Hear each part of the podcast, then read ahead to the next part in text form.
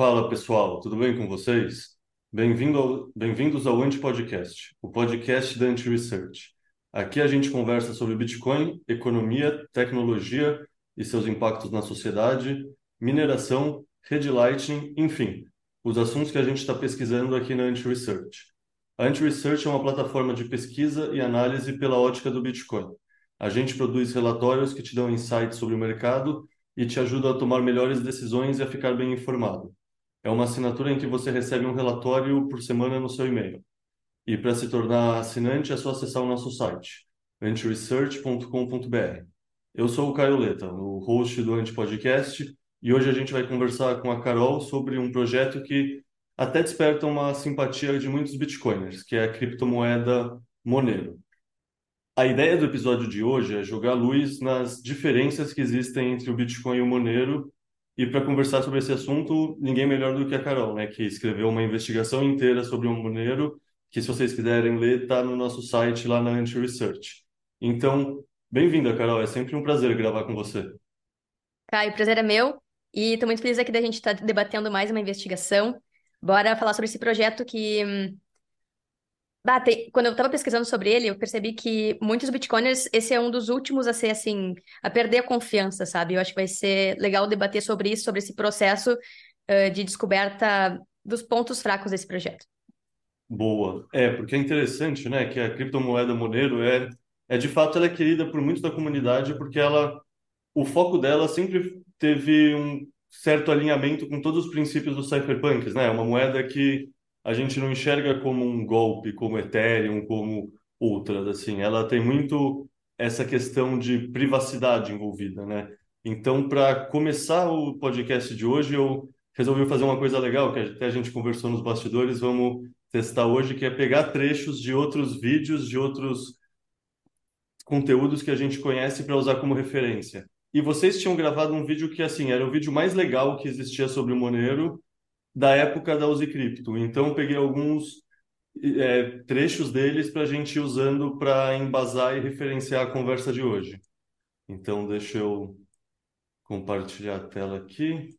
Me diz aí, você faria o número 2 de porta aberta num banheiro público? Não, né? Então, privacidade para você importa, assim como para qualquer ser humano. Na nossa vida financeira é a mesma coisa.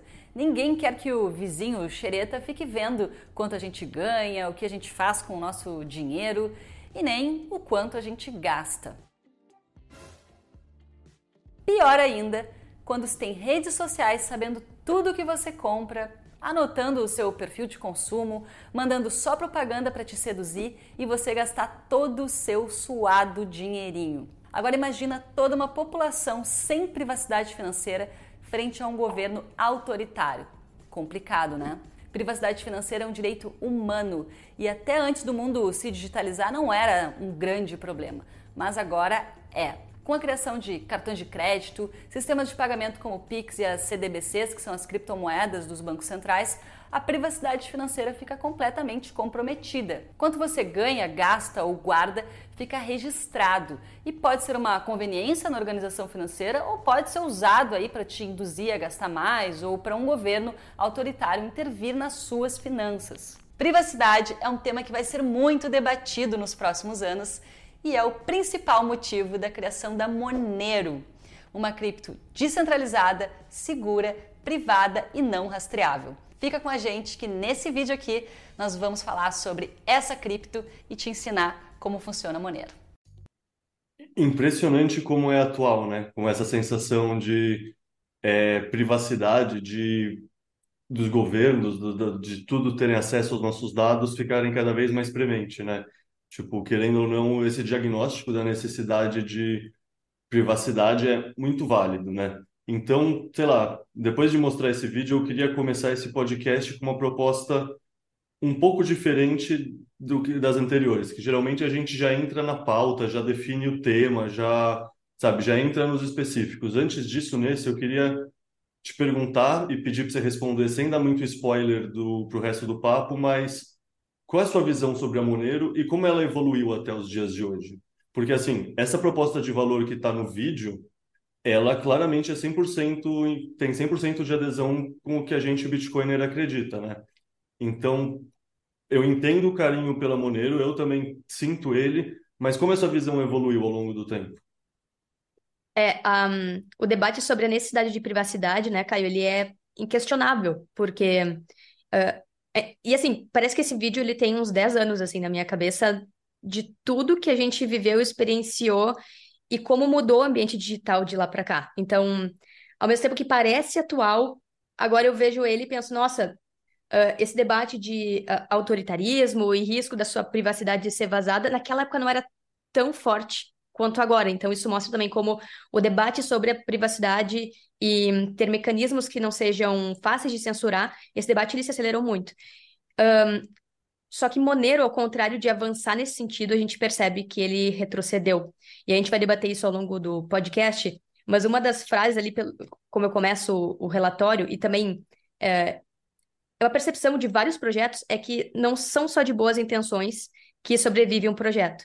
Então, a gente percebe uh, né, a, a boa vontade, entre aspas, em fornecer privacidade descentralização da galera da comunidade de Monero, mas quando a gente vai ver na prática, a gente percebe como tudo isso falha ao longo do tempo, de 2019, 2020, 2021, e esse ano também teve um evento que mostrou, a gente vai falar depois sobre isso, como falhou em todos os aspectos que se propôs desde o início: privacidade, segurança e descentralização. Por mais que as intenções fossem boas e por mais que seja um objetivo nobre, né? Fornecer privacidade mesmo em ambientes autoritários, que as pessoas são uh, tolhidas de um direito humano, né? Por exemplo, quem ali no exemplo, no vídeo a gente falou sobre fazer ir no banheiro de porta aberta.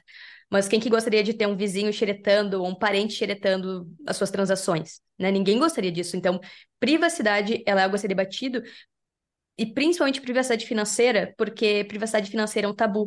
E a gente vai debater algo que poderia ser um podcast inteiro, que é.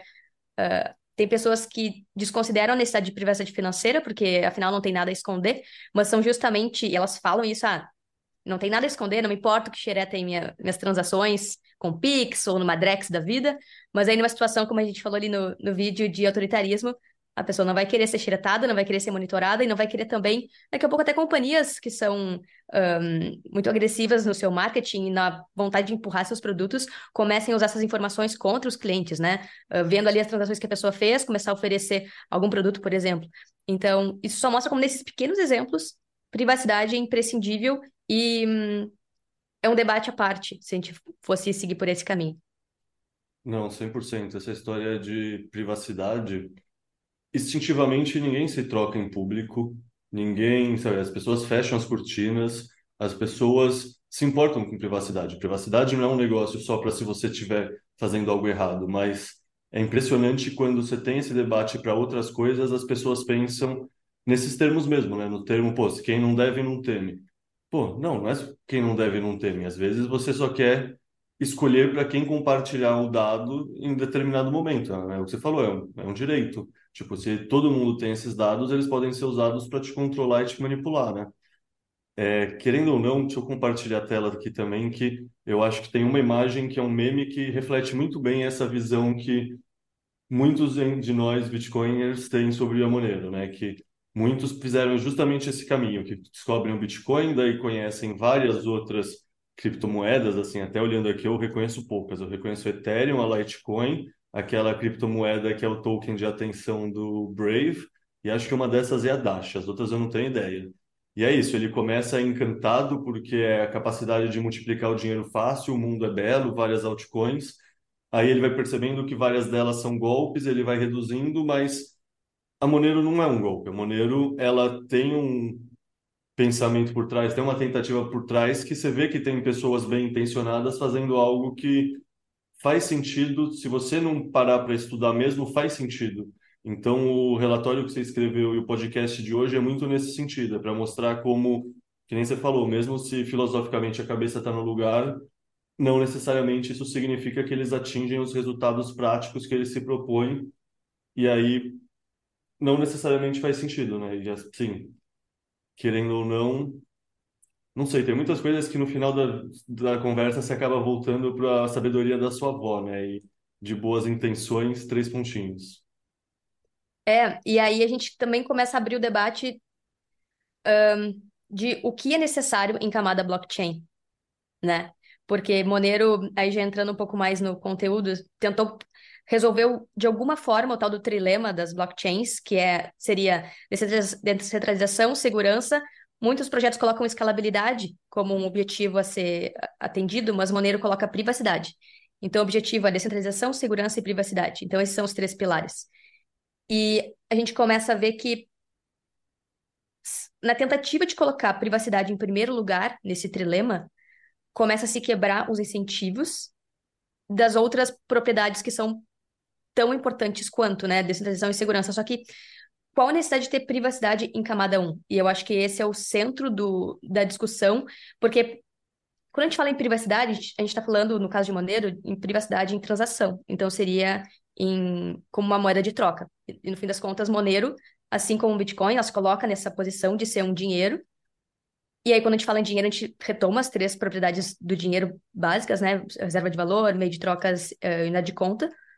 Mas Monero traz a privacidade aí focando em meio de pagamentos para camada 1, que é algo que Bitcoin, por exemplo, jogou para camadas adjacentes. Não tem esse objetivo de ser privado em camada 1. E aí, nessa necessidade de puxar a privacidade para camada 1, é que aí se começa a se quebrar a descentralização e a segurança do protocolo. A gente já volta com o Anti-Podcast.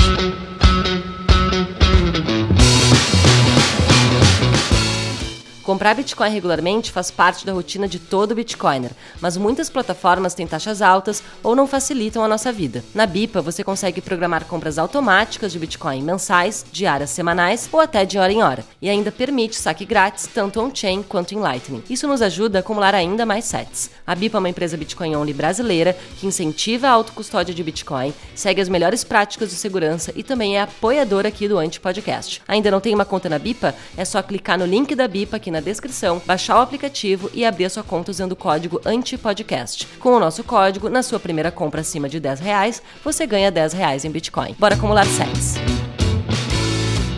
Já pensou passar um dia inteiro aprendendo sobre Bitcoin com as maiores mentes desse mercado e ainda ter a experiência de pagar em Bitcoin? Você pode vivenciar tudo isso na SetsConf, o maior evento de Bitcoin do Brasil, que vai rolar no dia 4 de novembro em São Paulo. Vai ser um dia inteiro de programação e palestras para você ficar por dentro do futuro do dinheiro, aprender com os maiores experts e colocar o seu conhecimento em prática nos workshops. Os ingressos são limitados, garanto seu pelo site setsconf.com.br. Se você está curtindo o Anti-Podcast, você pode se aprofundar ainda mais recebendo os nossos relatórios semanais diretamente no seu e-mail. Vire um assinante Pro e tenha acesso a todos os conteúdos exclusivos da Anti-Research. Acesse antiresearch.com.br e utilize o cupom 21PRO para ganhar 21% de desconto no primeiro mês de assinatura.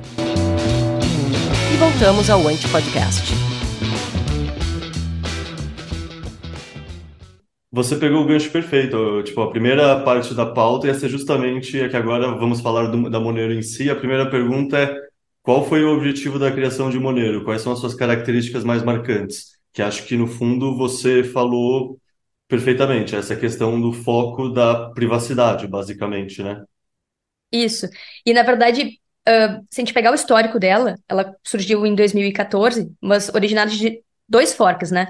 Antes de Monero, teve uma moeda chamada Bytecoin, e foi curioso que dessa Bytecoin teve um fork justamente porque ela tinha 80% de pré-mineração e era super centralizada no criador.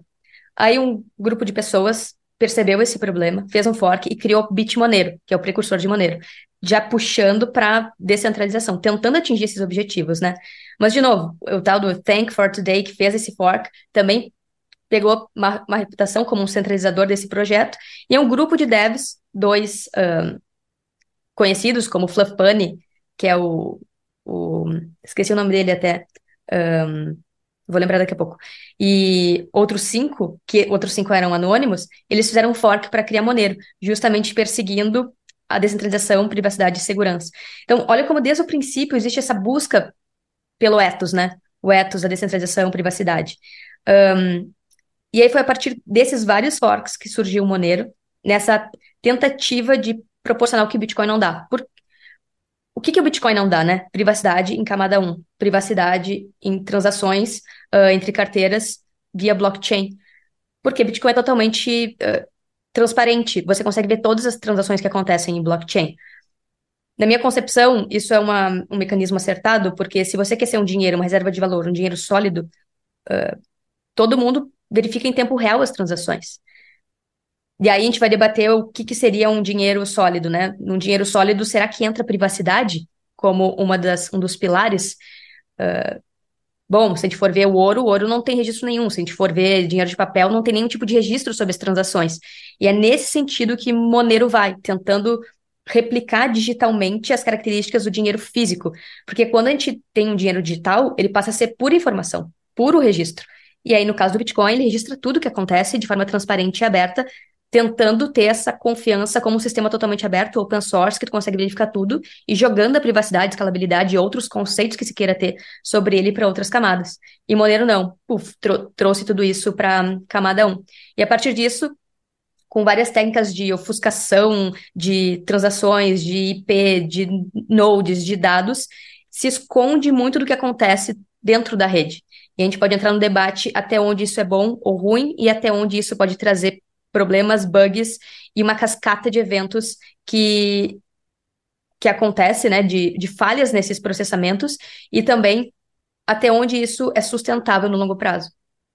É, querendo ou não, muito do que você falou aí tem a ver com a fungibilidade, né? E isso é uma questão que o Bitcoin é fungível? Sim e não. Tipo, sim, por um lado ele é porque ele é uma commodity, mas de fato o Monero é mais fungível que o Bitcoin e de fato, pelo menos na camada base, e de fato o ouro, por exemplo, é mais fungível que o Bitcoin. Você consegue sim derreter um brinco de ouro e fazer uma barra de ouro depois, e isso vai fazer o ouro ter mudado de formato e ser irreconhecível. Então agora eu vou passar um segundo vídeo que é justamente sobre esse objetivo e característica marcante do Monero, só para a gente fazendo esse ponto e contraponto com vocês do passado, que é um formato interessante. Tá. Na criptomoeda Monero, a privacidade ela já vem de fábrica. Privacidade faz parte do DNA da blockchain e do processamento dessa cripto. Nenhuma informação é revelada e isso faz do projeto Monero um dos formatos de dinheiro mais fungíveis atualmente. Daí eu te pergunto, como o protocolo Monero funciona? Tipo, a gente já falou da história de criação dele, a gente já falou das características básicas, essa busca pela privacidade principalmente. Mas como ele funciona? Ele é prova de participação, ele é prova de trabalho e como ele busca essa privacidade? Boa.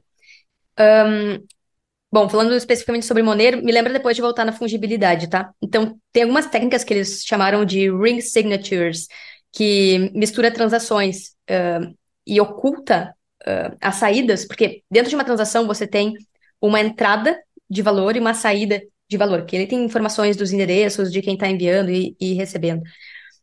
No Bitcoin existem as UTXOs, ou seja, você envia Bitcoin e uma parte desse valor que estava na sua carteira ele volta. No Monero você não tem esse retorno, fica tudo misturado em transações decoy, que eles chamam, que a tradução seria transações chamariz, nesse mecanismo que se chama assinaturas em anel. Ou seja, eles misturam todas as saídas para não, não ser visível para quem está acompanhando a rede para onde é que foi a sua transação. E aí isso, uh, e aí isso é o que se lê perfeito, Caio. É essa imagem, né? Essa imagem. Então aqui, por exemplo, no lado, a primeira imagem da esquerda mostra as transações, né, de Monero, por exemplo. Quando uma pessoa envia um, um, um token Monero, a imagem do meio é para quem está enviando, tá? Para quem está assinando uma transação, por exemplo. Então vai ter ali em verde a transação real e todo o resto são decoys, né? Então, transações chamariz, que não são as reais daquela transação, são só para ofuscar o que está acontecendo ali. Quem está olhando de fora não sabe identificar qual a transação é verdadeira e qual é uma transação chamariz, que é essas decoy. E aí seria essa imagem aqui mais da direita, que alguém olhando de fora a rede não saberia dizer o que, que aconteceu, para onde é que foi essa transação. E é assim que eles ofuscam uh, né, e dão privacidade para quem está transacionando Monero. Só que isso é o que está descrito no white paper. Isso é o que está escrito uh, nos, nas informações fornecidas pelos devs, né? Quando a gente fez o vídeo lá de Monero, era isso que se tinha de informação. Só que com o tempo, a gente foi se dando conta e foi vendo que algumas coisas aconteceram na rede, depois a gente pode falar desses eventos, em que esse mecanismo ele começa a ser rastreável com o tempo. E aí começa a se perder justamente o pilar da privacidade. Mas enfim, a gente pode falar dos eventos que uh, aconteceram depois, mas outro mecanismo, ainda voltando para como o Monero funciona, é o tal do Dandelion, que é um, uma forma de esconder IP de quem está usando, então não tem como saber de onde é esse usuário. Ele está no Brasil, ele está nos Estados Unidos, está na Europa? Não tem como saber o IP do computador de quem está usando. Ele usa também um, Zero Knowledge Bulletproofs, que é um tipo de uh, mecanismo que esconde os valores das transações. Então, você não sabe para onde está indo, nem qual o valor e nem qual o IP da pessoa que está enviando essa transação. E a Monero também usa Proof of Work, prova de trabalho, para fazer o processamento de bloco. E aí acontece o processamento de um bloco a cada dois minutos, e a recompensa por bloco é de 0,6 uh, XMR, que é o token de Monero, a cada bloco fechado, né? E aí é nesse processo de ocultação, ofuscação das transações dos participantes da rede que Monero se apoia. Perfeito. É, essa semana eu resolvi estudar Monero, né? Eu confesso que eu ouvia falar, mas eu nunca tinha estudado muito. Eu tenho uma trajetória que é meio atípica entre pessoal que chega no Bitcoin, que eu nunca olhei muito as altcoins, as shitcoins, né? Então, eu tive que estudar muito pela primeira vez agora, para poder pautar o assunto e tudo mais. Eu gostei de uma maneira que uma pessoa me respondeu sobre o Monero, que assim, não se pode contar as moedas envolvidas na transação, mas tem como auditar o supply total. Se qualquer transação tiver mais moedas por conta de fraude, o supply total foge do programado e quando você audita o supply total, você garante essa estabilidade a nível de transação. Então, a ideia deles, no fundo, é que é isso, você não precisa auditar cada uma das transações para conseguir garantir que não está tendo uma inflação desmedida do supply. O que eu achei interessante fez sentido. Mas aí, estudando mais essa questão dos decoys e da privacidade, eu caí num vídeo sobre o Doom Principle. Ah, você chegou a ver esse vídeo? Esse... Você... Sim. Explica para mim, então, o que, que é o Doom Principle relacionado aos decoys da Monero. Tá. Esse vídeo ele fala como a privacidade ela é quebrada de forma exponencial com o tempo. Então, por exemplo, um, antigamente, sei lá, dois, três anos atrás, eu não lembro exatamente quando foi feita essa mudança, mas eram 11 decoys ao todo. Agora já aumentou para 17. No futuro vai para 128. Esses decoys eles têm o objetivo, então, de camuflar ali a transação oficial. Só que com o tempo, é segundo esse Doom Privacy, esse, esse vídeo, boa. Só para mostrar botar... esse vídeo aqui. Beleza. Aí ele, ele, nesse papo, ele fala sobre como, uh, conforme você acompanha essas transações, conforme elas forem acontecendo ao longo do tempo, e se as pessoas começam a repetir essas transações, é possível sim rastrear, uh, sobrepondo todas elas, como que foi feita essa transação, para onde ela foi e como que ela aconteceu. E é por isso que ele fala que a, que a privacidade ela vai se quebrando de forma exponencial, porque conforme mais transações forem acontecendo, uh, mais fácil de rastrear para quem está acompanhando a rede, para quem está monitorando, né? Vamos supor, ah, o governo começa a querer rastrear Monero. Vai deixar a galera fazer transações e só vai avisar que tá tudo rastreado daqui a um tempo, quando realmente ele conseguir monitorar tudo. Um, foi mais ou menos nesse sentido, assim, que, que eu entendi esse vídeo. Não sei se teve alguma outra interpreta interpretação, Caio. E também tem. A gente pode entrar também no papo do Tails, da emissão, do supply, que também é uma coisa que parece que faz sentido no primeiro momento, mas aí quando a gente vai olhar fundo, uh, por que, que isso uhum. acontece e como que isso quebra os incentivos? É, não, deixa eu primeiro falar do vídeo, depois a gente entra tá. em fungibilidade, distribuição, etc., porque tem muita coisa, né? É um assunto interessante mesmo. Sobre o vídeo, é muito interessante que é isso. Se você usa uma transação de verdade e nove decoys, ao longo do tempo, vamos falar que eu, Caio, estou alugando um apartamento seu, Carol. A gente não vai fazer uma transação só, a gente vai fazer 5, 10, 20 transações, ou seja, recorrentemente vai ter o meu endereço e mais nove, ou os meus endereços e mais nove fazendo a transação. E aí você consegue dar um tratamento estatístico, né? Você consegue ver se, pô, Será que o Caio, um a cada dez endereços, sempre vai ter ele transacionando? Será que é porque ele que está transacionando ou é só uma coincidência estatística? Na primeiro grupo de transação não dá para saber, porque é um e é aleatório, mas se em dois grupos duas vezes aparece o endereço do Caio, isso já mostra que é muito improvável que o Caio seja um endereço aleatório que parou lá duas vezes, querendo ou não, vão ser o quê? 18 sobre todas as outras transações sem ser essas é muito pouco a chance estatística. Então, o argumento do vídeo que eu achei interessante é que a maneira de buscar privacidade via decoys é que, no fundo, você precisa usar toda a blockchain, todos os registros de todas as transações que já ocorreram para essa ofuscação. Então, eu achei interessante, assim, no fundo, fez sentido para mim o vídeo. Eu achei, não sei, eu não conhecia esse canal, achei um canal rico, que tem uns, uns debates técnicos, que é sempre legal para se aprofundar a interpretação das coisas, né? Mas tu achou que fez sentido a forma como ele hum, uh, fala como esse mecanismo ao longo do tempo ele passa a ser super fácil de rastrear. Isso. Exato, exato. Tipo, faz muito sentido. E querendo ou não, ele fala. É, a gente não tem que pensar em privacidade como o usuário que entender bem e vai usar tudo da maneira correta. A gente tem que entender privacidade na maneira do usuário burro que vai cometer todos os erros possíveis e mesmo assim a criptomoeda tem que estar preparada para a privacidade suportar isso. Ou seja, beleza, alguém pode contra-argumentar que não, se você usar o Monero da maneira correta e você fizer tal e tal e tal boas práticas, isso não vai acontecer. Mas se você vende para as pessoas leigas que ele é uma moeda privada, essas pessoas leigas não conhecem as boas práticas e fazem isso, você está comprometendo a segurança delas e isso indiretamente compromete as suas também, de acordo com o vídeo, o que fez muito sentido para mim, assim, sendo bem sincero. E isso é massa também porque tem a ver com outro princípio que é uh, depende do quanto também é adotado. Por exemplo, ah, se Monero não é adotado e não tem muitas pessoas transacionando, tem um número frequente dessas transações que tu falou, que são sempre as mesmas pessoas transacionando. e no fim das, das, contas, essas pessoas, numa situação uh, limítrofe de autoritarismo, elas se tornam alvos, né?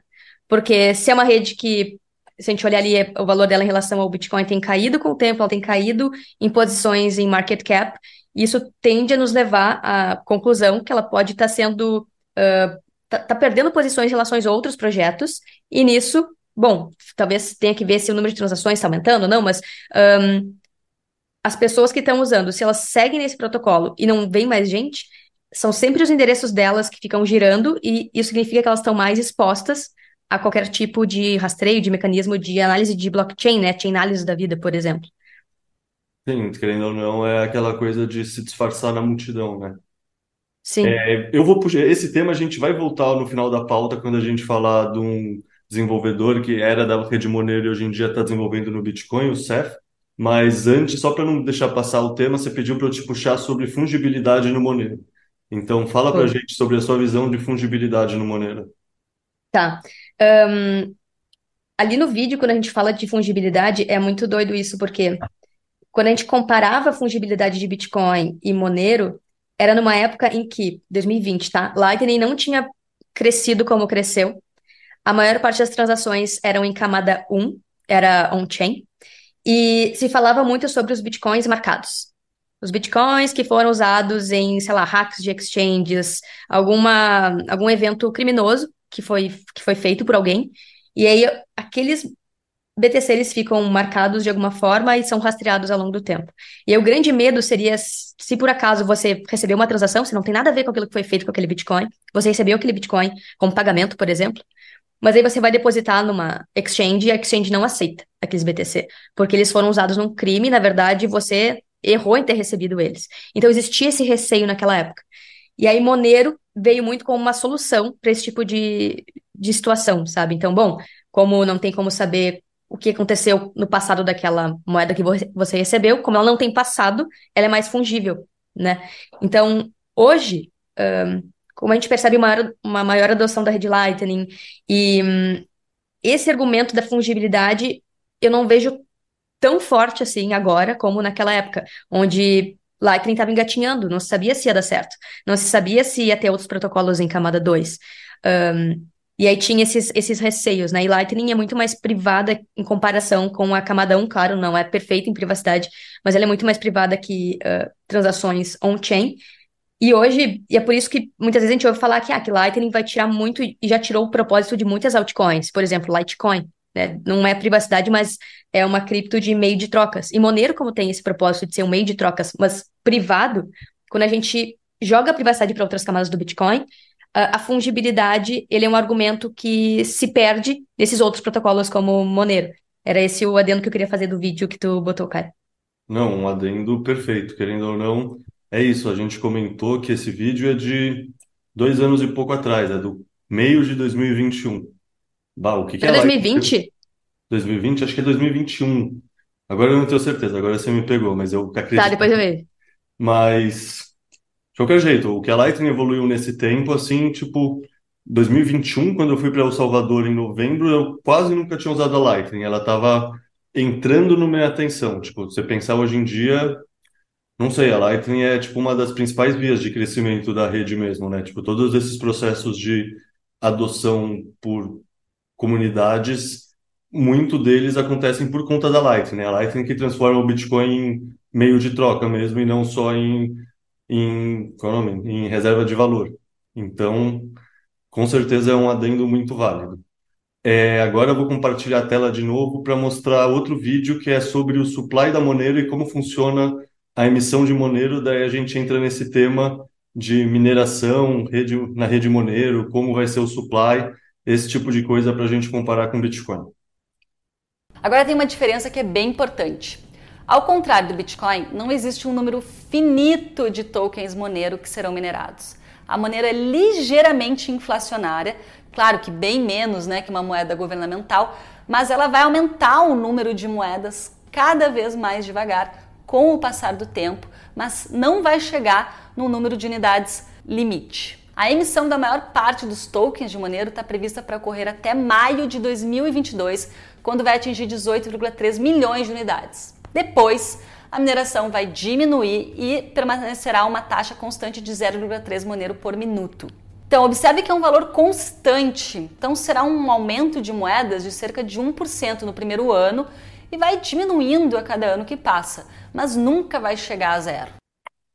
Do ponto de vista de quem pensa em outras moedas, outros dinheiros fortes no ouro, isso faz sentido. Querendo ou não, o ouro que eu saiba, ele tem uma taxa de emissão anual média de 2 a 3%, e isso está mais ou menos relacionado também com a taxa de crescimento da produtividade humana. E por isso que o ouro não gera inflação e nem deflação, porque ele é produzido mais ou menos de uma maneira aproximada com o aumento da nossa produtividade. Então, meio que dá, entre aspas, elas por elas. Nesse ponto de vista, a Monero já ela teria um pouco mais de inflação do que o Bitcoin, mas ela também seria deflacionária nesse sentido, no sentido que a nossa produtividade seria maior do que a emissão dela. Então, por que isso aí não faz sentido? Porque eu sei que você falou que tem coisas que o incentivo quebra. Imagino que esse é um dos casos. É, uh, esse é um daqueles argumentos que a gente olha e pensa, ah, realmente tá tudo certo, né? Claro, competitivamente em relação ao Bitcoin, Bitcoin sendo mais escasso, ele ganharia essa competição como um dinheiro forte, mas não é, não é nesse sentido. É mais no sentido do seguinte: uh, por que, que existe essa emissão em cauda? Porque a comunidade Monero ela acredita que, ao contrário do que se pensou no Bitcoin, é que os mineradores eles precisam ter um incentivo para se manter na rede para sempre, perpetuamente processando os blocos. E o incentivo é justamente a recompensa por bloco. Então, é justamente essa taxa de inflação que vai ser dada aos mineradores que permite que eles mantenham empregando uh, poder computacional na rede. E como a gente vai falar depois da mineração uh, de Monero, é tudo feito via CPU, então a tendência é que seja algo estável, né? Por que isso acontece? Porque o bloco de Monero ele, ele não tem um, um valor limite, ele não tem uma quantidade de armazenamento de transações e dados limite. Pode ser colocado quantas informações estiverem ali disponíveis em transações para serem inseridas. Ou seja, isso quer dizer que o espaço em bloco de Monero não é escasso, é infinito. Então tem que isso quer dizer também que os mineradores eles não vão ter um ganho a mais em taxa por fazer esse processamento. Então, o ganho do minerador é a recompensa por bloco. E isso é crucial nos incentivos, porque depois, quando a gente for ver sobre hum, os hard forks que foram feitos e por que, que eles foram feitos, era justamente para direcionar a mineração para os mineradores uh, de CPU e não deixar ASICs entrarem no, no processamento e tudo mais, mas é justamente para uh, manter os mineradores uh, dentro da rede, né? Então, ele é visto como deflacionário, só que, na minha opinião, quando compara com o Bitcoin, o simples fato dele gerar essa inflação, ele fazer vários hard forks, faz com que a gente questione também, né? Porque tem um mecanismo que a cada seis meses Monero faz um hard fork. É automático, é por design.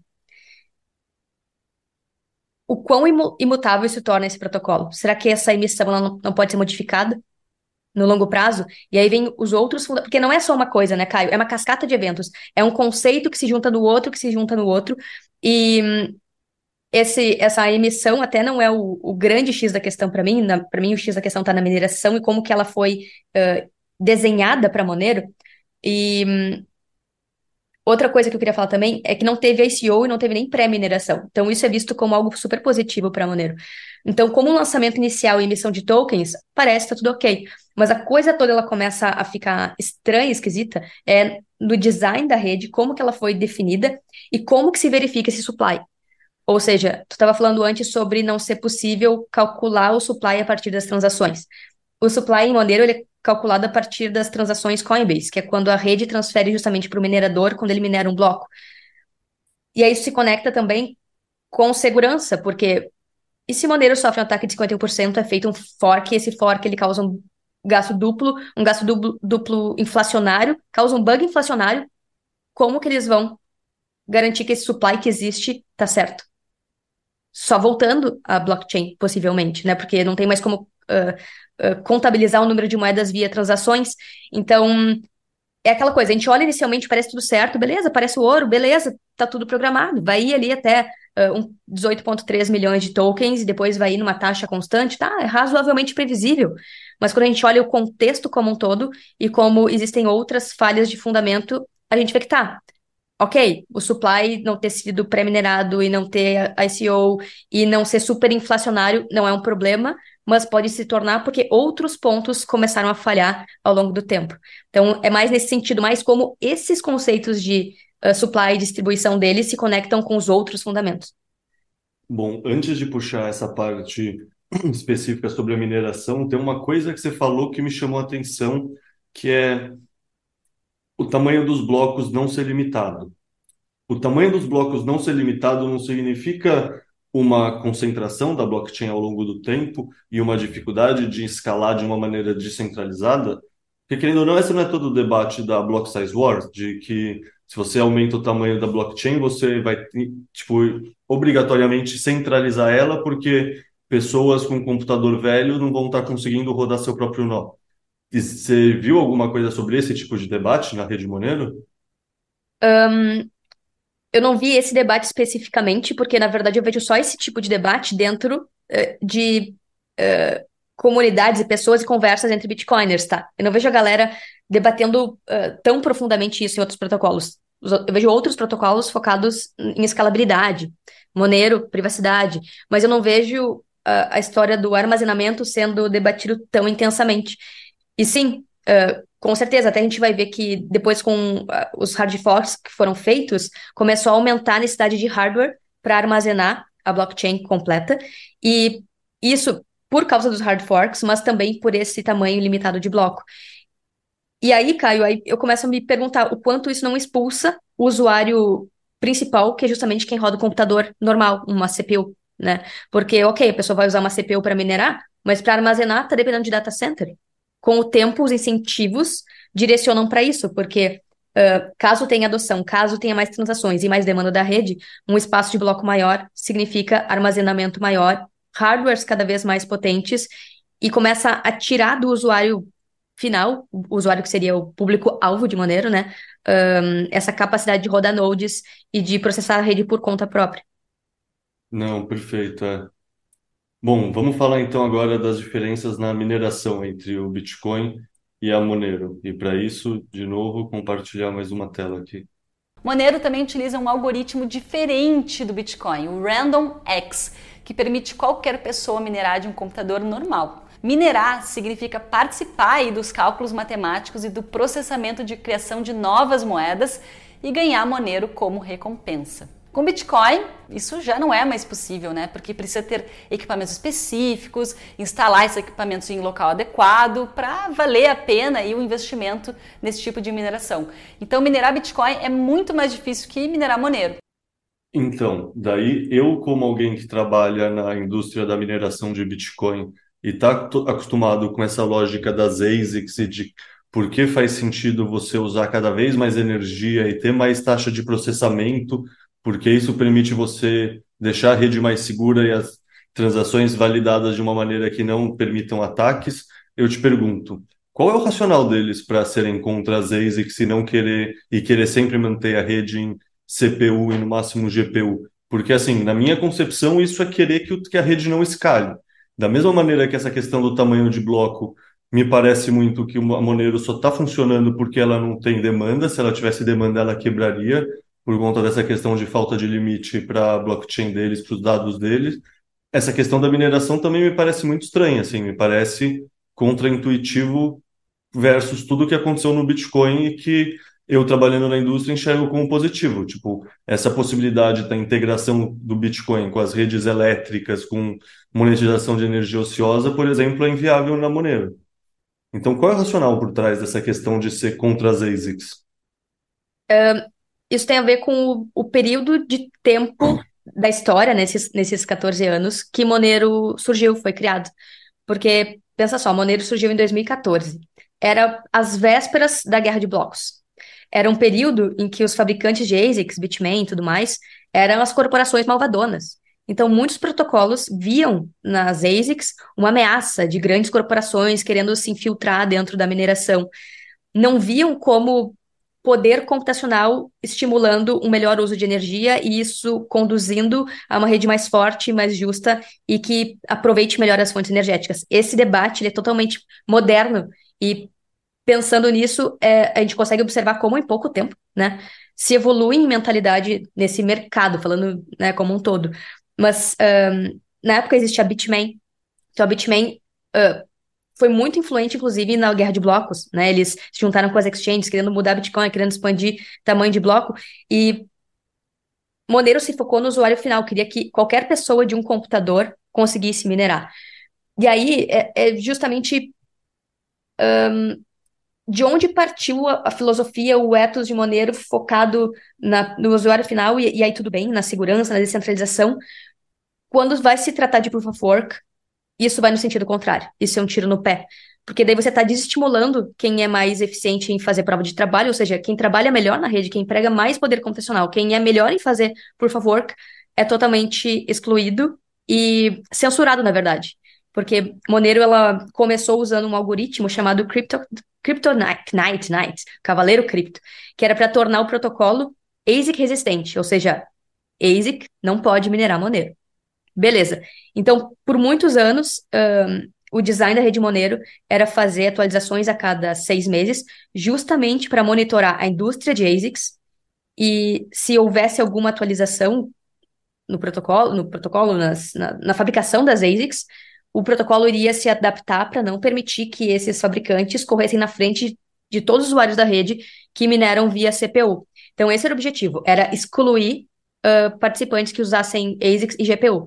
E aí já vem um, uma outra discussão que é paralela. Até que ponto um protocolo tem que escolher perdedores e ganhadores? Né? Porque, inclusive, no white paper, tá, tem um trecho ali e tá no artigo, tem uma parte que eles falam que eles querem fazer CPO maioria e ASIC minoria ou até inexistente. Então, todo o processo de mineração não é voltado para quem é mais eficiente, é totalmente voltado para excluir ASICs.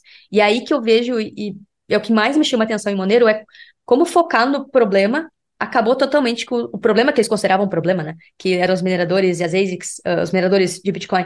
Um, como focar nisso quebrou toda uma cadeia de incentivos. Porque daí o que, aconteceu? Depois de um tempo, 2018, a Bitmain criou uma nova máquina chamada Antiminer X, e essa máquina conseguia minerar Monero. Então, uh, se observou depois, num período, depois que eles lançaram essa máquina, começou a surgir várias reportagens falando que por um período de tempo a, a rede Monero tinha 80% do seu processamento feito por ASICs. Como assim se o Crypto Knight, o algoritmo deles, era ASIC existente? Como que a Bitmain conseguiu fazer isso? Né? Então eles acharam uma brecha no algoritmo, conseguiram fazer uma máquina específica e começaram a minerar uh, mesmo assim. O que, que aconteceu? Os devs de Monero se reuniram e fizeram uma atualização, um hard fork em 2019, e pronto, criaram um novo algoritmo chamado Random Max. E aí esse Random, Random Max, justamente na tentativa de ser ASIC existente e acabar com essa possibilidade do, dessa nova máquina da Bitmain se inserir, se infiltrar e conseguir ganhar de todo mundo que estava usando o CPU, né? E aí, uh, é mais um efeito cascata que impacta também no armazenamento. Mas antes disso, vamos ficar em mineração, Caio. Se tu tem alguma consideração, só avançar para o próximo tópico. Eu ia fazer uma consideração que era puxando, mas não especificamente de mineração, que é como funcionam essas atualizações na rede Monero? Porque assim, eu só imagino se a rede Bitcoin tentasse atualizar alguma coisa a cada seis meses. Para mim, isso indica um grau de centralização nos desenvolvedores que é impensável no Bitcoin. Tipo, a cada seis meses eles precisam se encontrar e aprovar um código novo e debugar e implementar. Isso me lembra muito mais o Ethereum do que o Bitcoin. Então aí eu vejo um ponto de atenção, um ponto negativo, assim, nessa história inteira da Monero ser legal relativamente. Esse é um ponto de, que para mim pesa do lado do, das características negativas, sinceramente. Sim, porque aí entra no conceito de hard fork e soft fork, né? Bitcoin ele só fez soft forks, ou seja, ele não criou um protocolo do nada. Uh, não criar um protocolo do nada, mas quando você faz um hard fork, você muda tanto a rede que ela se torna incompatível com as versões anteriores. Ou seja, você força todos os nodes a atualizarem. Bitcoin só faz soft forks porque uh, qualquer pessoa que está dentro da rede rodando, mesmo que tenha uma atualização, ela não é obrigada a atualizar. Então a rede é retrocompatível.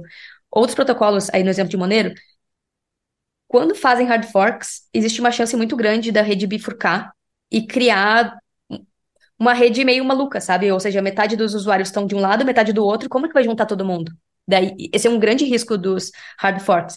E esse é um grande receio também, foi lá na época de Bitcoin Cash, que queriam muito fazer uh, hard forks, que acontecesse isso com o Bitcoin. E aí é o que tu falou. Imagina um protocolo que faz um hard fork a cada seis meses. Será que não tem medo disso acontecer no protocolo, rachar no meio? Como, como que resolve se tiver algum, algum fork maligno, né? E com certeza, porque quando você faz um hard fork, você. Quem que decide essas mudanças? E se algum usuário não concordar com elas, como que ele, ele vai ser excluído da rede? Porque não tem opção. Ou ele atualiza, ou ele seu node deixa de rodar a rede.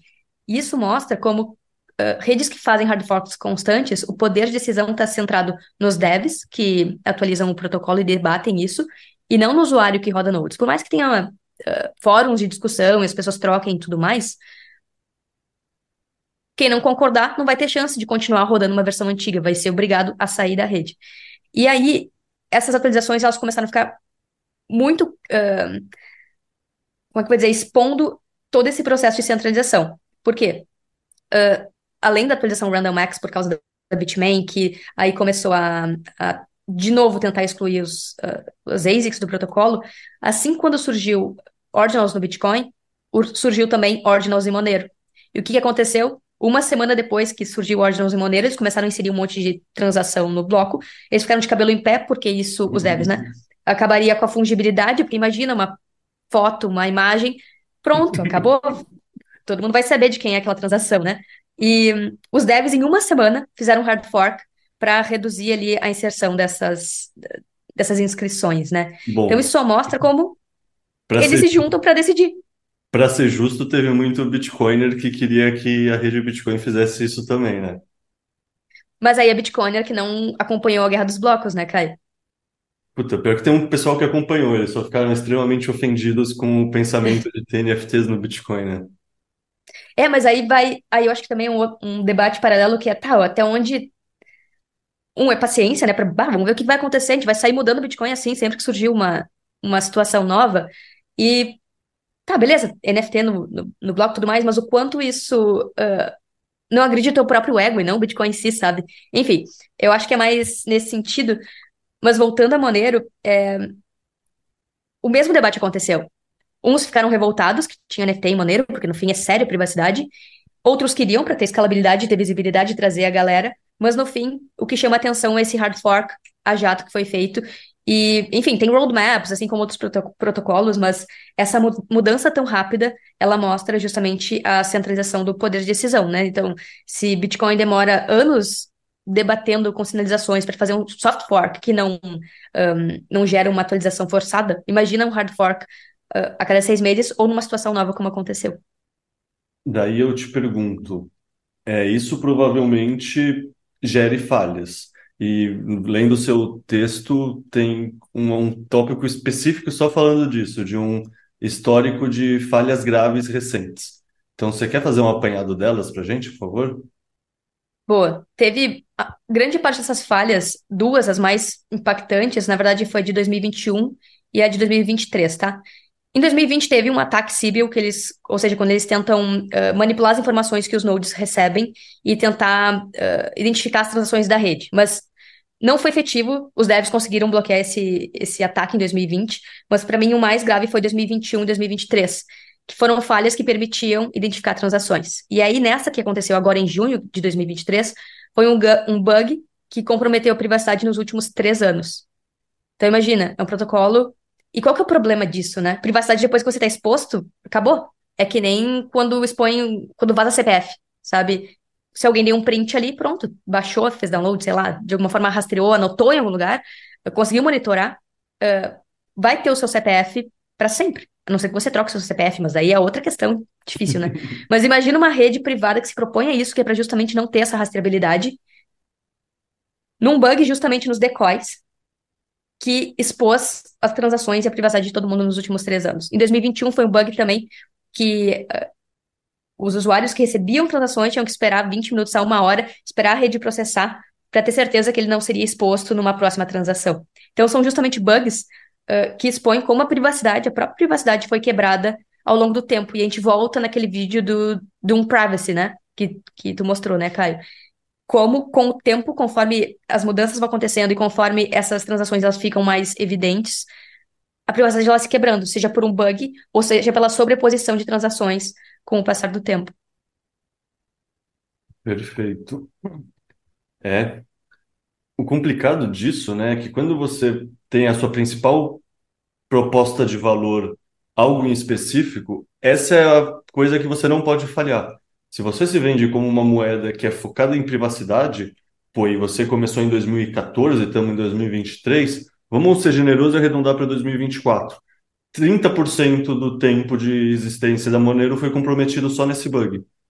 Se é uma criptomoeda que está tendo adoção e está crescendo, que nem o ecossistema como um todo, dá para assumir que a maioria das transações aconteceu no passado recente, nesse último ciclo. Então, pô, quer dizer que a maioria do uso dessa moeda foi exposto contra esses usuários estavam buscando a privacidade e tiveram tudo exposto por esse tipo de bug.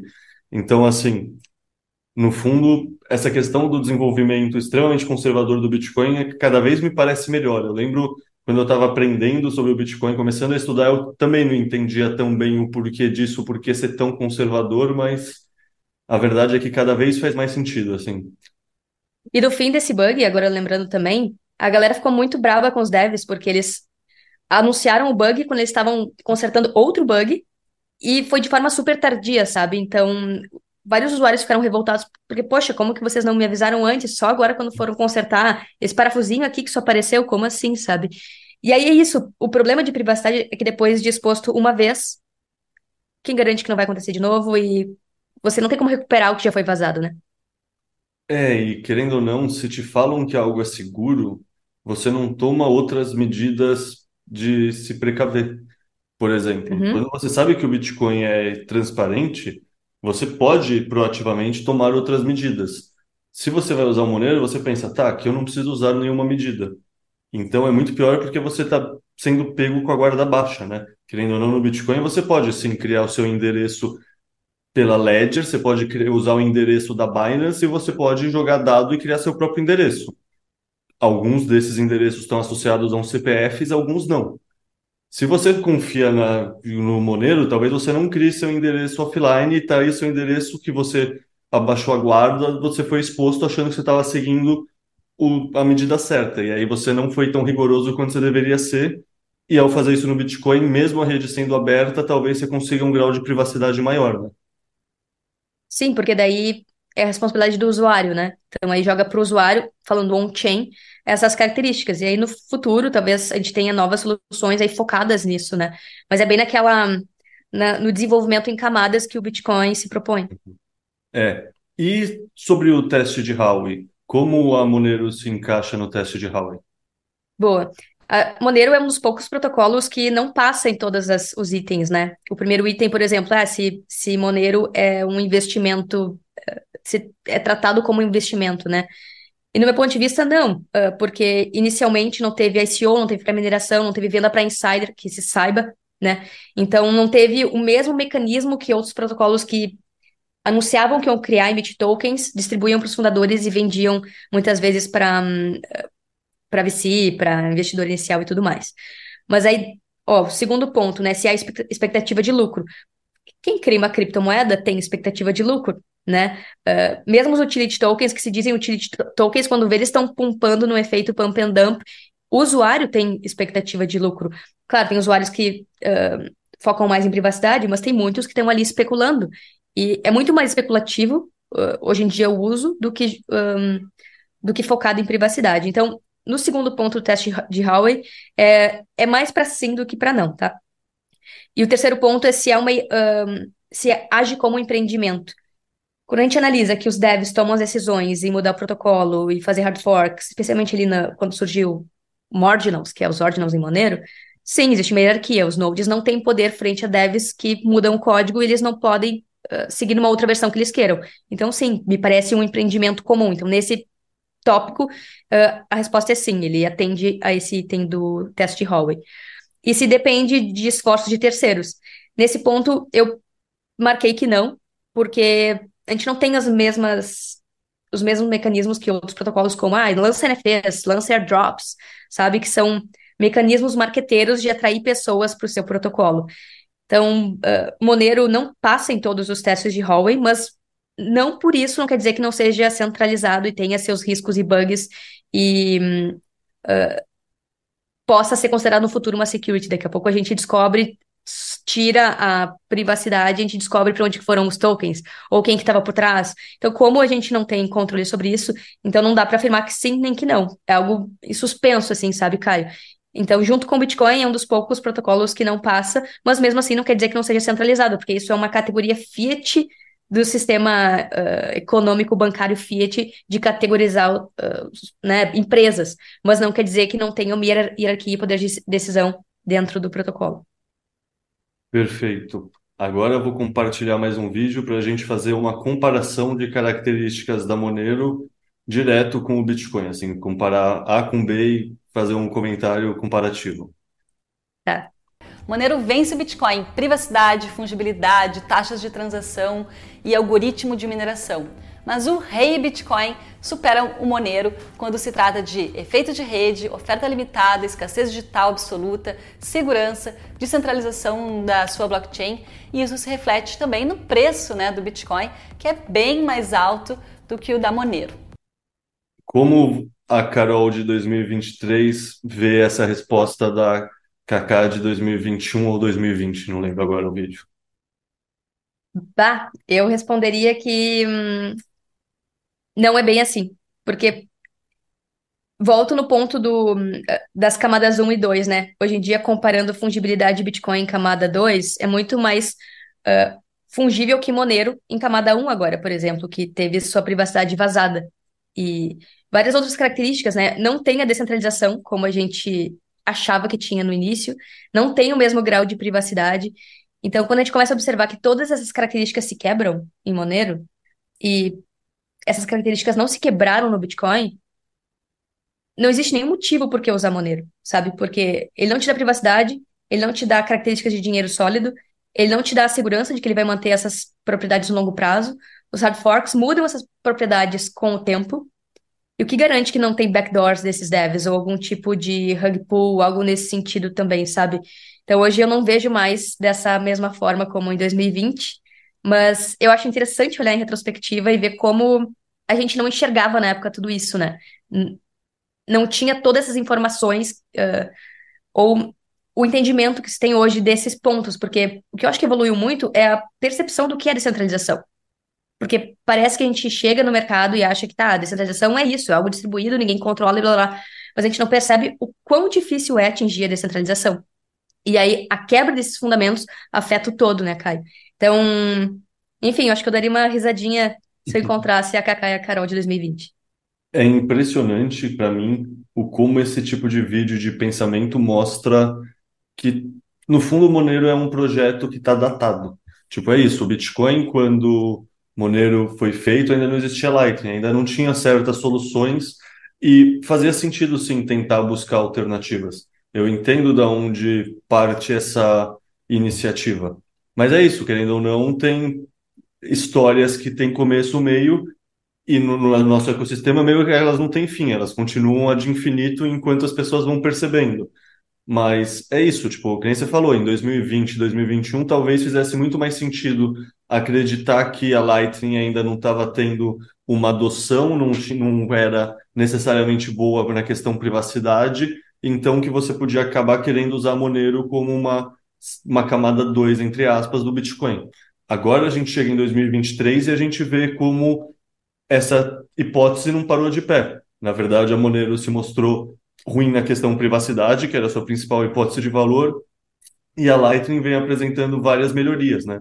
Então, interessante ver a, sei lá, amadurecimento desse pensamento, assim, dessa compreensão mesmo, né? É, e essa, essa realmente era o ponto da época. Ah, o Bitcoin vai ser reserva de valor, e o que, que vai se usar para pagamentos do dia a dia? Se dizia que ia ser outra moeda, que não o Bitcoin. Não se tinha uh, a adoção e a visão de Lightning. Imagina, não sei se tu lembra, Caio, há uns dois meses atrás estava o Santander criando o artigo de Lightning, sabe? Uh, isso naquela época era impensável, porque se hoje Lightning está em beta, na época, lá em 2020 tava, não estava em alfa, mas estava tipo assim, ó, saindo de alfa, sabe? Então não se tinha muitas das concepções de como que ia funcionar, ainda travava muito as transações uh, caíam, né, no, quando você tentava fazer. Então hoje isso avançou muito e a gente consegue ver o que, que pode ser criado em cima de Lightning. Imagina agora com Taproot, com um, outros protocolos sendo criados, inclusive em cima de Lightning. Boa. É, ao longo dessa semana, eu coletei também alguns memes, dois memes em específico que eu acho que são interessantes para a gente refletir sobre Bitcoin, o ecossistema cripto e Monero em, específico. Deixa eu compartilhar a tela aqui de novo. A gente já volta com o Anti-Podcast.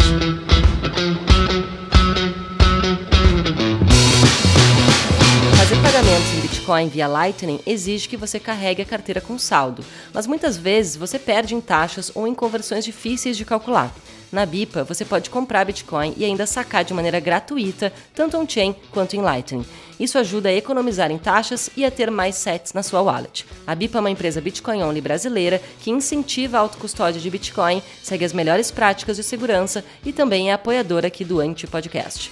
Ainda não tem uma conta na BIPA? É só clicar no link da BIPA aqui na descrição, baixar o aplicativo e abrir a sua conta usando o código ANTIPODCAST. Com o nosso código, na sua primeira compra acima de 10 reais, você ganha 10 reais em Bitcoin. Já pensou passar um dia inteiro aprendendo sobre Bitcoin com as maiores mentes desse mercado e ainda ter a experiência de pagar em Bitcoin? Você pode vivenciar tudo isso na SetsConf, o maior evento de Bitcoin do Brasil, que vai rolar no dia 4 de novembro em São Paulo. Vai ser um dia inteiro de programação e palestras para você ficar por dentro do futuro do dinheiro, aprender com os maiores experts e colocar o seu conhecimento em prática nos workshops. Os ingressos são limitados, garante o seu pelo site setsconf.com.br. Se você está curtindo o Anti-Podcast, você pode se aprofundar ainda mais recebendo os nossos relatórios semanais diretamente no seu e-mail.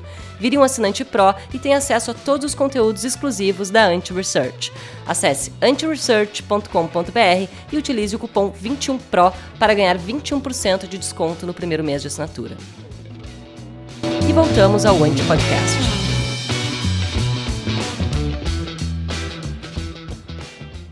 Bom, então tem esses dois memes. O meme da esquerda é a visão de um Bitcoiner sobre o ecossistema, e o meme da direita é a visão do pessoal do Monero sobre o ecossistema. A gente vê que é muito parecido, né? Tem essa visão que os dois estão procurando um dinheiro que é, é, com, é resistente à censura, é resistente à, à expansão monetária, ajuda os mais vulneráveis, e os maximalistas acreditam que o Bitcoin é esse dinheiro e que o pessoal do ecossistema cripto, na verdade, só gosta de ficar participando de tokenomics, ficar fazendo esquema de pump and dump, querendo ficar rico rápido. Na visão do pessoal do ecossistema Monero, essas características de um dinheiro P2P que ajuda os mais vulneráveis, que é resistente à censura, é a Monero, e os Bitcoin maximalistas são o pessoal que querem ficar rico rápido. E aí eu te pergunto, como você vê esses dois memes? O que você comentaria a respeito deles? O que, que o pessoal da Monero não entendeu para ter a visão diferente da nossa sobre esses dois memes? Esse meme é, é o clássico ataque pessoal, né? Porque, assim, quando a gente olha para esses fundamentos e olha para as quebras de, de propósito que aconteceram ao longo do tempo, a gente percebe que Monero, ele, ok, pode ser peer-to-peer, mas não é um dinheiro que protege as pessoas, porque no fim das contas não tem estabilidade das suas propriedades, não protege de forma a privacidade que ele se propôs inicialmente. Isso faz com que ele não seja de nenhuma forma resistente à censura, e os vários hard forks não permitem que ele seja considerado uh, imune a, ao debasement, né, que é a desvalorização via inflação. Então, todas essas características, no fim das contas, elas são, uh, como é que é, wishful thinking, né? Eles acham que Monero tem tudo isso, mas quando a gente analisa tudo que a gente falou aqui nesse papo, não tem. E aí a culpa é dos maxis, né? Que não enxergam. Eles que querem que só Bitcoin sobreviva, que só Bitcoin uh, suba de valor. E aí é a clássica. Um, é um ataque pessoal aos maxis, né? A quem é Bitcoiner e percebeu essas propriedades e está tentando avisar a galera que, tipo, não, presta atenção, olha só, cadê a descentralização se faz hard fork o tempo todo? Cadê a privacidade se expôs uh, as pessoas nos últimos três anos? Como que se diz tão bom e tão incrível e cheio de propósito e cheio de características boas, no fim das contas, isso não se sustenta. Mas aí o que resta é ataque pessoal, porque aí o debate sai do campo técnico, né? Ele vai pro. Ah, o problema são os maxis. O problema é a galera que é cabeça dura. Então é muito mais fácil atacar as pessoas do que os fundamentos. A culpa é sempre dos maxis, né? Querendo ou não, É. a verdade é tóxica e incomoda. Então, quem fala a verdade vai ser sempre culpado numa sociedade que desacostumou com ela. É, os maxis são os novos chaves, né? A culpa é sempre do Chaves. Exatamente. Bom, deixa eu compartilhar um vídeo aqui também que A gente acredita que no futuro, em um mundo onde absolutamente nada oferece privacidade, certamente existirá uma demanda maior por moedas de privacidade como Monero. Enquanto tá tudo bem aí no seu país e não há uma crise democrática, aí ó, ninguém discute privacidade, né? Inclusive, é visto como uma coisa até meio criminosa. Há muito preconceito em querer privacidade financeira. Mas em países com governos opressores, gente, privacidade é uma questão de vida ou morte e pode ser usado como uma ferramenta muito poderosa na busca pela liberdade e democracia. E a gente nunca sabe o que pode acontecer no futuro. A gente precisa aprender com a história e evitar repetir os mesmos erros do passado. o que que a Carol de hoje em dia falaria para a Kaká do passado? Boa pergunta. Eu diria privacidade é super importante, mas não por esse caminho. Porque, hum, imagina só, a gente está vendo o desenvolvimento de várias CBDCs, DREX, né? Várias formas de, de fato, controlar as pessoas. E como que as pessoas vão se proteger desse cenário orwelliano, essa distopia que está começando a se desenhar, né? E muitas pessoas estão céticas com isso, não, não vai acontecer, vai ficar tudo normal, mas, bom, a gente vive num país que não dá para confiar que vai se que, a que as liberdades vão se manter, né? Então, como que as pessoas vão se proteger? Vão usar uma moeda que não mantém com, com as suas propriedades? Na época a gente não via que ele não mantinha as suas propriedades. Então, o que eu diria é, estuda Bitcoin, estuda Lightning e foca em buscar onde que está a descentralização. Porque eu acho que essa perseguição de o que significa descentralização, o que que é isso, qual que é o sentido disso, e aí me vem muito uma- um sentimento que eu tenho tido nos últimos tempos, que é do open source, né? Que é a única coisa que a gente, que a gente consegue ter como ferramenta contra esses tipos de cenários distópicos é, são mecanismos abertos, em que se não tem um dono, se não tem uma empresa por trás, se todo mundo participa daquilo e não tem, não está num país específico e é de todo mundo, ah, como que se proíbe, como que se desliga isso? Então, aí entra Bitcoin, entra Lightning, entra Nostr como ferramentas para ajudar as pessoas mesmo nesses cenários mais críticos, né? Eu acho que seria por esse caminho, procurar a descentralização e, e naquela época, muito doido, parece que a gente entende, mas a gente não, não entende, né? Descentralização. Ainda hoje eu me pergunto, será que eu já entendi? Será que eu não vou chegar numa outra reflexão sobre o que é descentralização? Então, acho que é uma toca do coelho infinita, né? Quando vem, a gente vai ter uma visão mais ampla daqui uns cinco anos do que isso significa. Ah, eu acho que isso é uma constante, né? Querendo ou não, a pessoa que olhar para o passado e não achar que dava para ter aprendido mais e ter evoluído o seu ponto de vista é uma pessoa que estagnou, assim, tipo, melhor coisa é poder olhar para o passado e ver que se aprendeu mais baseado nisso, né? Tipo, seria muito constrangedor olhar um vídeo de cinco anos atrás e ver que eu tava igualzinho. Imagina, isso ia significar só que eu fui bunda mole por cinco anos e não quis aprender nada novo. É, e é muito doido, porque eu não sei, eu poderia sentir vergonha desses vídeos, mas é algo que é muito tipo, nossa, isso é a trajetória de todo mundo, sabe? É a trajetória de vários bitcoiners e na real é bom que isso esteja explícito para que as pessoas possam comparar e, ok, a galera vai assistir esse papo e vai lá no vídeo assistir inteiro, talvez, e, e comparar, assim, olhando em, ele inteiro, sabe? E comparar com os outros vídeos que estão no canal agora. Então, é muito bom também conseguir observar essa evolução. A gente espera que a gente consiga seguir evoluindo, né, Kai? Porque É, esse eu o só, objetivo. só faço questão de falar uma coisa. Eu acho que, pelo contrário, assim, tipo, apesar de ser uma época que vocês falavam de cripto como um todo, eu vendo esse vídeo, eu achei ele muito bom, assim, muito, sabe, zero oba-oba de vamos vender um token só porque ele vai subir. É um trabalho bem feito embasado. Tipo, talvez, sem dúvida, quando você está estudando várias coisas, você não tem tempo de se aprofundar muito em uma delas, então você acaba parando num grau de profundidade que não te permite ver uma resolução, um detalhe maior, mas assim, na verdade eu achei muito legal, porque qu- quando eu propus isso, tipo, tinha duas reações possíveis. Vocês podiam achar interessante, o que eu estava torcendo é o que aconteceu, porque mostra integridade, mostra, sei lá, honestidade intelectual, acho muito legal, acho realmente admirável, vocês toparem, mas dava para só não querer, assim, e querendo ou não, muitas pessoas, é o que você falou, poderiam ter vergonha e de maneira nenhuma, assim, sabe? Quem nunca errou? Eu acho que a pessoa que nunca errou é a pessoa que nunca fez nada. Tipo, o que você, quer fazer na vida é errar o máximo possível para você pegar a informação, aprender, iterar e melhorar, né? Querendo ou não, não sei, eu acho muito legal o trabalho de vocês na época de Use Crypto. Eu lembro que eu já dei esse feedback para vocês antes, que quase faz falta ele existir, porque significa que não tem ninguém dando informações corretas e honestas sobre cripto, de uma maneira que o pessoal não vai só olhar, ah, é o Maxi que está falando, é o Maxi, que nem você estava falando do meme. Tipo, agora, com certeza, o pessoal de fora coloca esse estereótipo em vocês. Ao É mesmo que tempo, agora, é agora o muito Chapeuzinho entra, né? é, Desculpa. imagina. E ao mesmo tempo é isso, né? Querendo ou não, eu fico feliz por vocês porque é muito melhor trabalhar com o que a gente está alinhado o que a gente acredita, querendo ou não, é o que eu faço, então é o que eu torço para que mais meus amigos façam também, que nem vocês, é poder estudar o ecossistema o dia inteiro e entender o que está acontecendo.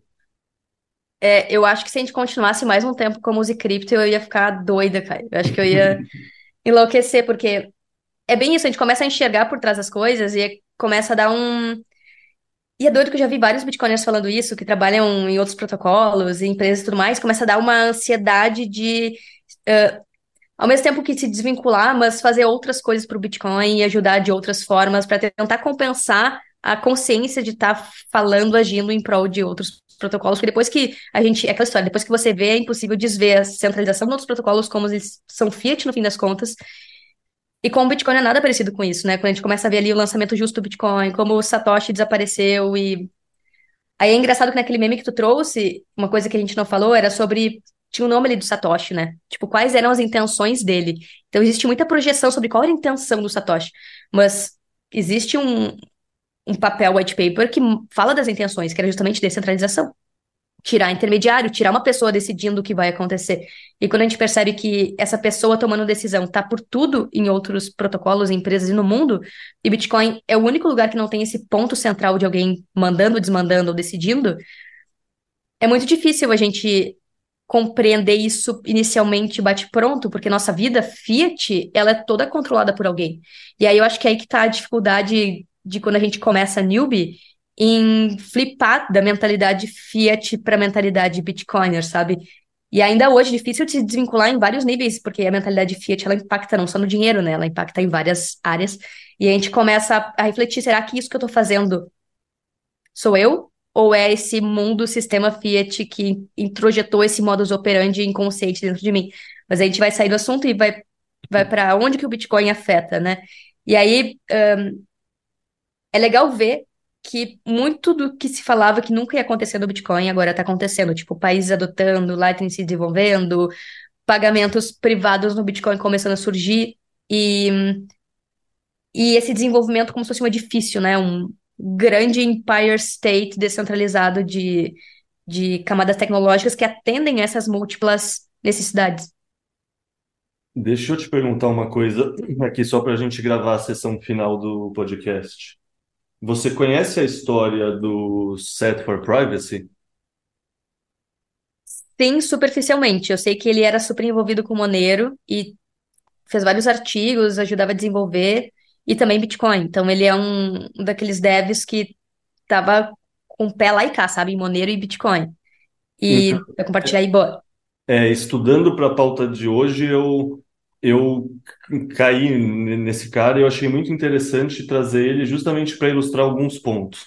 Que é isso, é um dos principais, sei lá, se principais, é um dos grandes educadores do ecossistema Monero, tipo, escreveu vários artigos nesse site dele, que é o Set for Privacy, e aqueles artigos que é justamente é, educando as pessoas contra os FUDs sobre Monero. Tipo, é um cara realmente engajado, com várias é, contribuições ao porquê a mineração de, mine- de Monero é centralizada, etc. Depois de muito tempo, ele soltou esse post, que é porque eu resolvi focar no Bitcoin. Daí ele fala que ele não é Bitcoin maximalista, ele não é Monero maximalista, ele é um cara que é maximalista em liberdade. E aí ele faz um post inteiro falando que ele ainda ama Monero, ele acredita nos princípios por trás, nessa parte do ethos, de liberdade, de privacidade, mas ele está escolhendo focar no Bitcoin, porque mesmo que o, o Monero seja legal, tipo, eu comecei a entender mais como funcionam os efeitos de rede e essa questão de conversão para Fiat, os on-ramps e off-ramps, e que, na verdade, é via Bitcoin que as pessoas entram no ecossistema e que, portanto, sei lá, ele elenca várias coisas. Ele fala que a maioria das pessoas entra no ecossistema mesmo via Bitcoin, que se ninguém lutar pela privacidade dentro do Bitcoin, ele acaba sendo uma panopticon, é tipo um filme de terror, aquela torre que vigia tudo. É, que é possível sim você transformar a privacidade do Bitcoin de uma maneira que é boa o bastante, pode não ser o padrão ouro que o pessoal da Monero acredita que eles consigam fazer a Monero, mas é aquilo que a gente falou em outra parte do podcast, que é justamente se você usar a rede Bitcoin de uma maneira bem usada, você consegue sim usar de uma maneira que não é privada, é pseudônima, mas você nunca linka o endereço que você criou com seu CPF, então aquele endereço é assim anônimo. E ele também cita como é, todas as ferramentas de privacidade na rede do Bitcoin têm aumentando, vem aumentando de uma maneira rápida e que justamente essa questão do crescimento do Bitcoin, dos efeitos de rede do Bitcoin, permitem que o trabalho dele gere muito mais impacto. Então, concluindo, é isso. Ele gosta de Monero, mas agora ele vem trabalhando no Bitcoin. Ele virou programador numa empresa que atua no ecossistema do Bitcoin, justamente porque ele entendeu essa questão do efeito de rede que faz total diferença. Então, é interessante que é isso. É uma pessoa que está nessa luta por liberdade, tem essa cabeça aberta, começou no Monero e foi entendendo as características que fazem sentido na rede do Bitcoin, como você consegue construir essa questão de sim, é possível usar privacidade no Bitcoin, e aí ele não coloca porque ele coloca que ele ama Monero, mas e ao mesmo tempo como tem essa outra questão que sim existe uma erosão nas na crença que Monero é realmente privado. Então, assim, só para encerrar o podcast, eu quero te fazer uma pergunta pensando nessa contextualização que é, beleza, a gente está falando que Monero talvez não seja tão privada. É, como eu faço para usar o Bitcoin de uma, da maneira mais privada e segura possível para, se eu não quero ir para Monero, como eu me protejo usando o Bitcoin? Boa. Ahn, talvez não seja a melhor pessoa para falar isso, porque, pensa só, tem vídeo meu com a minha cara falando de Bitcoin, tudo quanto é canto, né? Mas assim, ah, tem algumas coisas que as pessoas podem fazer. Por exemplo, não comprar em exchange tradicional, comprar via P2P de outra pessoa que ela já verificou que é confiável, existem vários P2P. Ela pode receber de forma direta como pagamento. Se é um comerciante, se é um prestador de serviço, pode receber de forma direta. São formas de você. Porque o que, o que acontece, né? Quando você.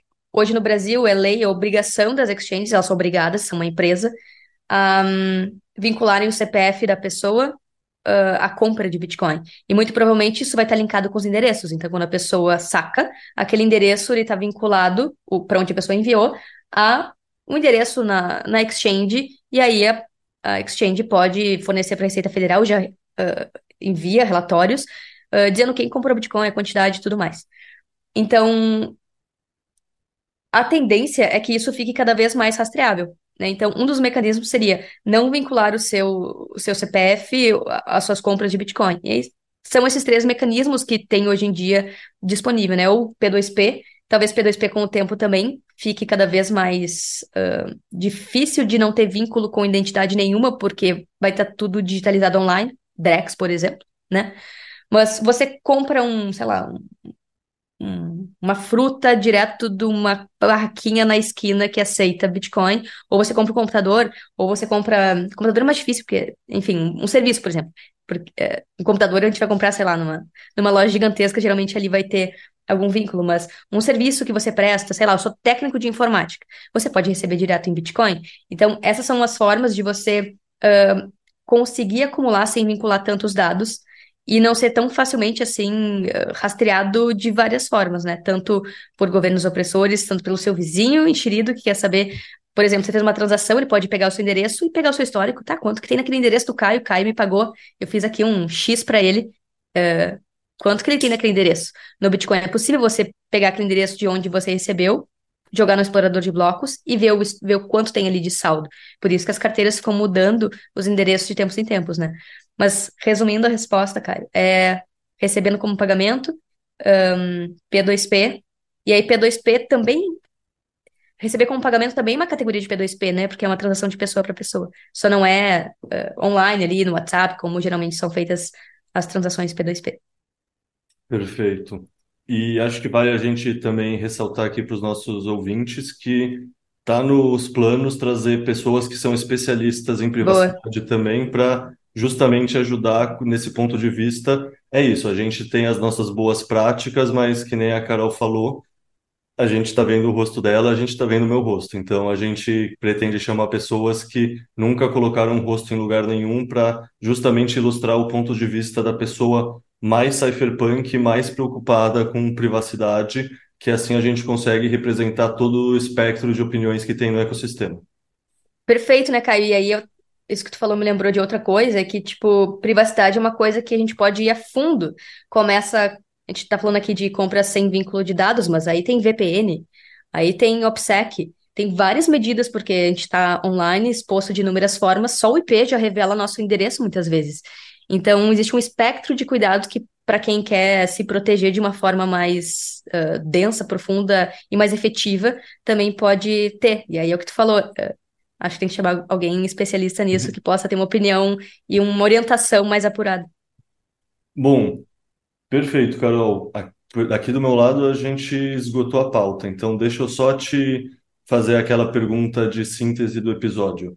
Se precisasse explicar para alguém em um minuto por que Monero não necessariamente faz sentido e por que Bitcoin hoje em dia está melhor que Monero na privacidade.